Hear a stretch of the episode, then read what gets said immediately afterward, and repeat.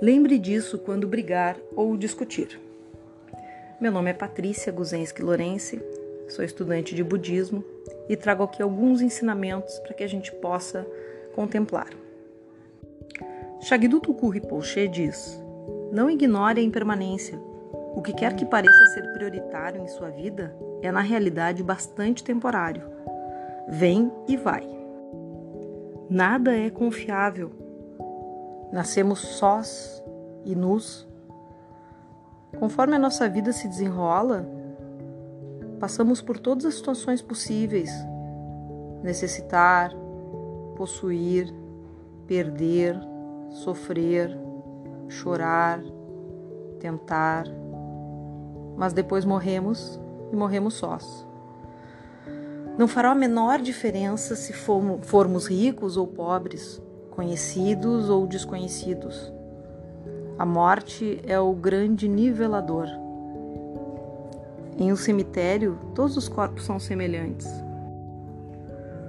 O nosso relacionamento com os outros é como o encontro casual de dois estranhos em um estacionamento. Olham um para o outro, sorriem, e isso é tudo que acontece entre eles. Vão embora e nunca mais se veem. Assim é a vida, apenas um momento, um encontro, uma passagem e depois acaba. Se você conseguir ter compreensão disso, não há tempo para brigas, não há tempo para discussões, não há tempo para mágoas mútuas.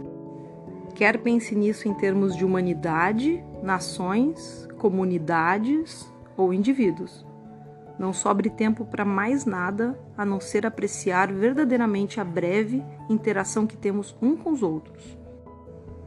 Agora, como apagar o fogo da raiva? Tin Yat ensina: quando alguém diz ou faz algo que nos deixa com raiva, sofremos. Temos a tendência de dizer ou fazer algo de volta para fazer o outro sofrer na esperança de que soframos menos. Nós pensamos assim: eu quero te punir, quero fazer você sofrer porque você me fez sofrer. E quando eu vir você sofrer muito, eu vou me sentir melhor.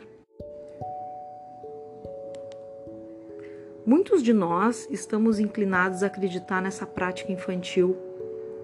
O fato é que, quando fizer o outro sofrer, ele tentará encontrar alívio fazendo você sofrer mais. O resultado é uma escalada de sofrimento de ambos os lados. Ambos precisam de compaixão e ajuda. Nenhum de vocês precisa de punição. Quando você fica com raiva, volte para si mesmo e cuide muito bem de sua raiva. E quando alguém te fizer sofrer, volte e cuide do seu sofrimento, da sua raiva. Abrace isso acalente isso. Resolva isso internamente. Não diga nem faça nada.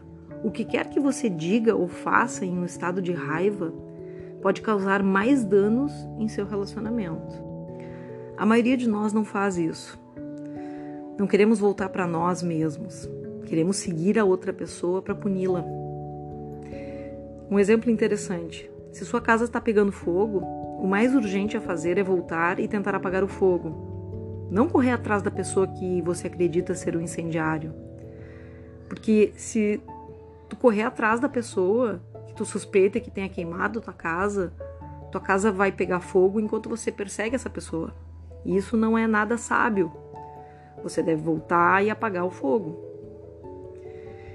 Então, quando você está com raiva, se continua a interagir ou a discutir com a outra pessoa, você tenta puni-la, está agindo exatamente como alguém que corre atrás do incendiário enquanto tudo pega fogo.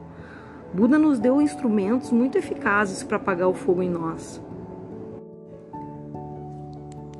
O método de respiração atenta, o método de caminhar atentamente, o método de abraçar nossa raiva, o método de olhar profundamente para a natureza de nossas percepções e o método de olhar profundamente na outra pessoa para perceber que ela também sofre muito e precisa de ajuda. Esses métodos são muito práticos e vêm diretamente de Buda. Vamos pensar nisso, vamos contemplar. Se tu gostou das coisas que a gente conversou aqui, compartilha com outras pessoas que possam gostar desses ensinamentos.